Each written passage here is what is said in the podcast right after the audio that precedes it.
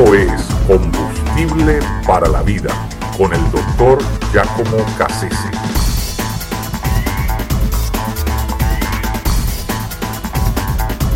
San Valentín.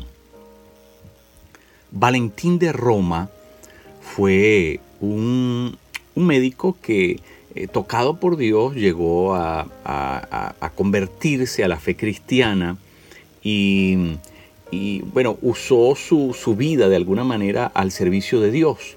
Y, llega a ser conocido en la historia, eh, en la historia de la iglesia, básicamente eh, en un tiempo en que la iglesia era perseguida, la iglesia era por supuesto una iglesia clandestina, era una iglesia de muy bajo perfil, puesto que eh, la iglesia estaba bajo, eh, de alguna manera, eh, no, era una, no era una iglesia autorizada en, tiempos del Imperio Romano. Y la cosa se puso peor por allá por el 268, cuando Marco Aurelio llega a ser el emperador en Roma. Marco Aurelio también se le conoce en la historia como Claudio II. Claudio Godo, Claudio Gótico, tiene varios nombres. El caso es que su periodo mm, eh, fue corto, de apenas ah, un poquito más de dos años, pero en ese periodo de tiempo arreció la persecución contra la iglesia.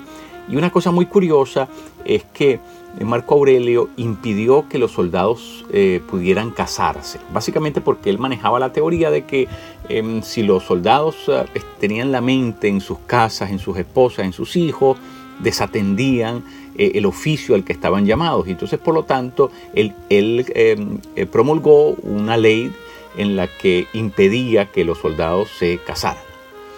Eh, Valentín, que vivía, como dijimos, en Roma, em, bueno, de forma, ¿verdad?, velada, secreta, se encargaba de, hacer posible que muchos de esos soldados se casaran. Pero cuando esto llegó, ¿verdad?, a ser conocido y se divulgó, eh, la práctica que, Valentín ejecutaba secretamente, bueno, eh, por supuesto Marco Aurelio ordenó que se le ejecutara y fue decapitado en el 270, en el año 270. Y por supuesto, eh, ¿verdad? se comenzó a celebrar de alguna manera entre algunos cristianos que conocieron de aquella historia esa esa, digamos, inclinación que tenía eh, Valentín por bendecir a parejas, por bendecir a, hombres y a mujeres que, se unían en el sagrado vínculo del matrimonio. Eh, y entonces de ahí viene un poco la tradición oral de lo que se va a conocer como, como San Valentín. Pero hay que decirlo, alguien tomó eso posteriormente y le dio un giro estrictamente mercantilista, porque, ¿verdad? Eh, el amor es un regalo, el, amor no puede ser una, algo que compramos, y entonces, eh, sin embargo, todo el giro de San Valentín, como se entiende el día de hoy, en una sociedad eh, capitalista, todo tiene que ver con el gasto que, que genera. De hecho, eh, nada más que eh, San Valentín, si en torno a esa festividad eh, se generan 1.890 millones de dólares todos los años. O sea, eso es algo, imagínense. Y entonces, porque toda esa festividad ha sido de alguna manera deformada, torcida, torcida, ¿verdad? algo, algo que tenía un origen sano, bello, noble, bueno, bueno, es torcido y, solamente se hace, eh, se proyecta, se vende, se difunde de una manera que solamente beneficia a aquellos que eh, tienen avidez por vender sus productos y por lucrar, ¿verdad? A partir de, algo que originalmente era, algo sano y, noble. Así es como trabaja el enemigo. Eh, el pecado no es otra cosa que algo bueno que ha sido torcido. Eh, porque Dios fue el que creó todas las cosas y todas las cosas como Dios las creó eran santas, perfectas, buenas. Sin embargo, ¿qué es lo que hace Satanás? Es usar algo noble, bueno, santo y lo tuerce, le da un pequeño giro, lo saca de su propósito.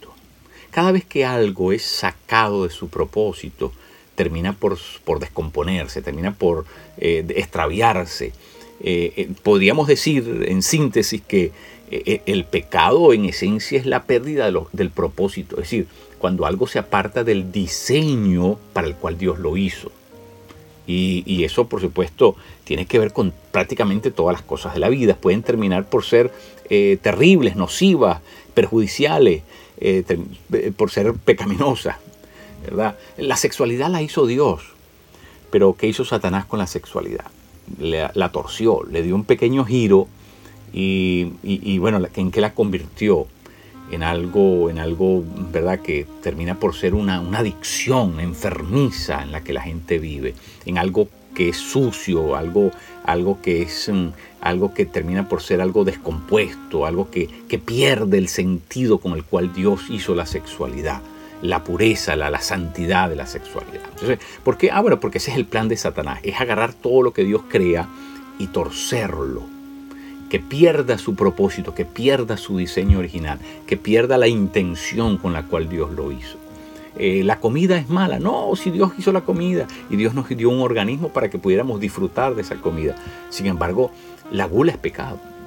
¿Por qué? Ah, porque igualmente así como la sexualidad, el, adulterio, la fornicación es pecado. Bueno, la gula es pecado, porque la gula es una manera de comer que, en la que el ser humano abusa de su propio cuerpo, lo, destruye, termina por destruirlo. De hecho, está probado que eh, el 95% de las enfermedades que padecemos los seres humanos son inducidas, son producto del abuso que le damos a nuestro cuerpo por el exceso de comida y por la mala calidad de esa comida. Entonces, eso es gula. Cada vez que nosotros usamos, hacemos algo que Dios lo creó, pero lo usamos fuera de su propósito. ¿Ve? Eh, igualmente, bueno, eso, eso vale para todo. Eso vale para todo. El, el, ser humano fue hecho con un cuerpo, pero cuando nosotros hacemos mal uso de ese cuerpo, entonces termina por ser pecaminoso. Porque, porque Dios le dio, Dios diseñó el cuerpo para un propósito, para un plan, Dios lo creó con una intención. Y cuando nosotros lo violentamos ese uso del cuerpo, eh, eh, eh, es terrible. Dios, Dios, Dios, um, Dios nos, nos, da una serie de, habilidades, como la, la, capacidad de razonar, pero cuando nosotros usamos esa razón y la torcemos y la usamos para cosas terribles, bueno, creamos una sabiduría diabólica, ¿verdad? Es decir, usamos la mente, la aplicamos a cosas perversas. Entonces, eh, pensar es malo, conocer es malo, razonar es malo, no, obviamente que no. Pero si, si eso se tuerce, ¿verdad? Y, nosotros vemos que Satanás es el experto en torcer las cosas. Eso fue lo que hizo en el Edén, usando las palabras de Dios, él comenzó a torcer lo que Dios había dicho. Tenemos que tener mucho cuidado con eso, ¿verdad? ¿Por qué? Porque todas las cosas que Dios hizo son buenas. Y por eso la escritura dice, para el puro todas las cosas son puras. Porque Dios hizo todas las cosas con la intención correcta, con el uso correcto y a Dios se lo debemos todo. Pero cuando algo se tuerce, se convierte en algo destructivo. Dios hizo la, hoja de coca, pero Satanás creó lo perverso, el uso perverso de eso.